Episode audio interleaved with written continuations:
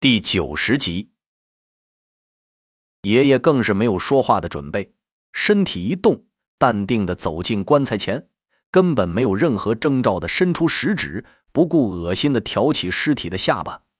那尸体的头颅好像没有任何的重量，轻松的被爷爷的手指挑的抬了起来。两只白色的瞳仁空洞的瞪着前方，因为他没有黑色的瞳孔，根本分辨不出是否死亡。看上去倒是还像个活着的人，只是睁着眼睛晕过去了一般。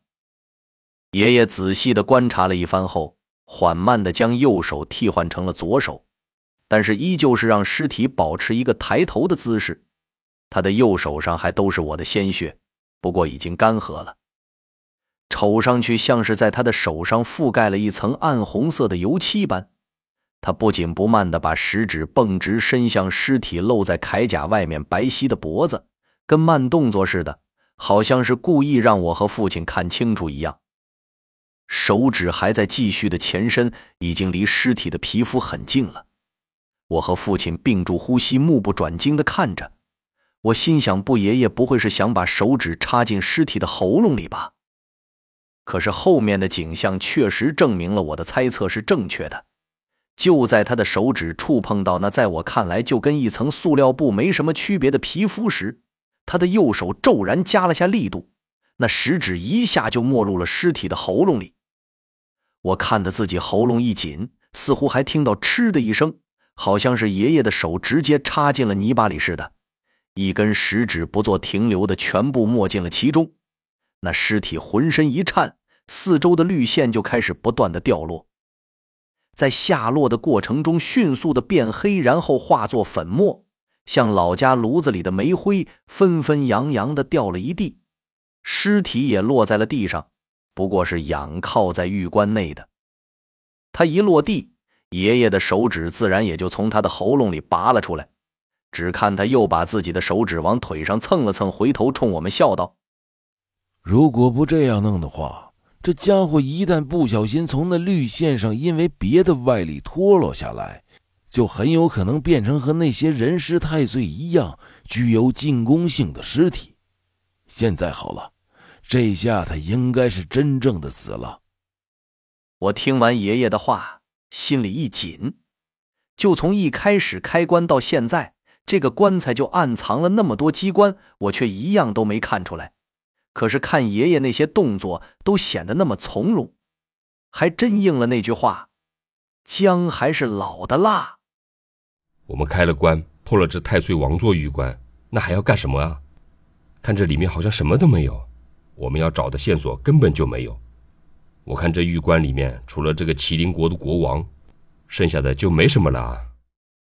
父亲向玉棺走了几步，蹲了下来。仔细的去打量那具身披铠甲的尸体，因为绿魔的缘故，连那铠甲的纹路我们都看不清了。是啊，什么都没有。这尸体除了眼睛特别了点剩下的就没什么了吧？我从刚才到现在，恶心的劲头还没过呢，所以不想离得太近。我只想赶紧打道回府，从哪儿来的回哪儿去。就因为这一点，我刻意将这尸体描述的非常普通。也就是白板画，越早让爷爷带我们离开这个地方越好。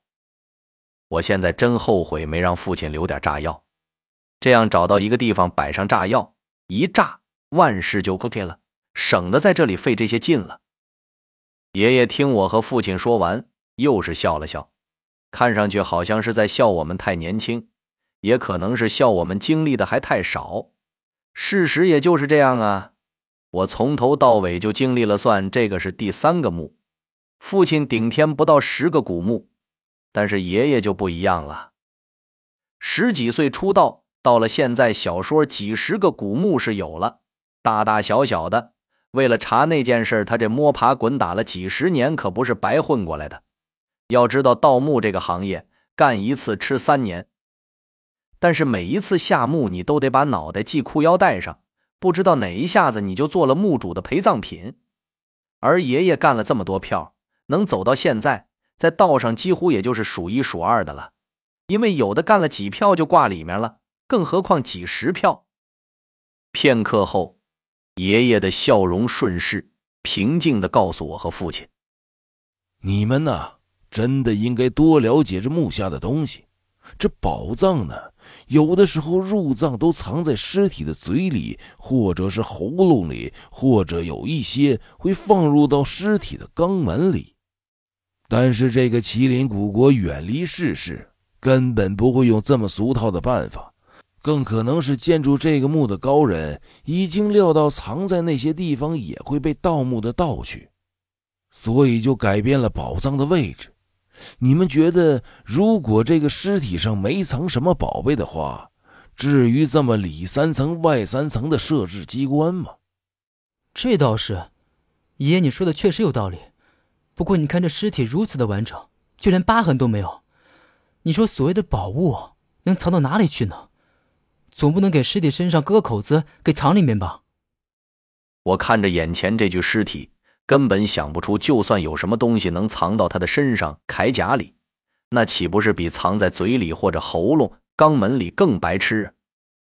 我刚说完那话，爷爷的脸一下就笑开了花。这下让你蒙对了，你看，爷爷的笑好像并不是因为我说对了而笑的。在我看来，他好像是因为终于找到一个台阶可以直入正题而开心的笑的。我和父亲谁也没来得及张嘴，爷爷上前一步，伸手一把扯开尸体脖领处的铠甲。可能是因为被那不知名的液体泡得太久了，被爷爷这么一拽，看上去很是霸气的铠甲顿时散碎了开来，加上爷爷的力度。这下也直接让那尸体的胸膛全部展现在我和父亲的面前。我清晰的看到，在尸体的胸前有道黑色疤痕，上面的缝合痕迹很粗糙，应该是比较粗的针线，也绝对不可能是在活着的时候缝上的。像那样的国家根本不会有什么麻醉的药剂，别说是缝个口子了，就是在胸前割个口子都能疼死人。除非这个人没有什么疼痛神经，